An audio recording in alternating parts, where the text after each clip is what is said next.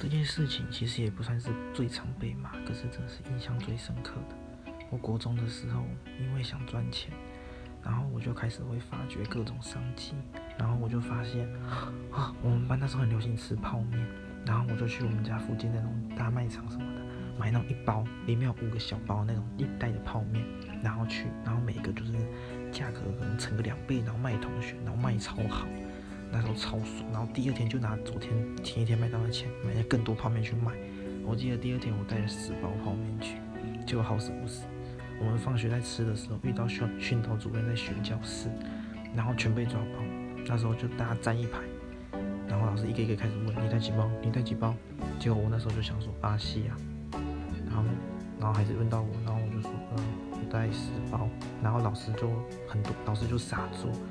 结果从那之后。我的外号就是卖泡面的了。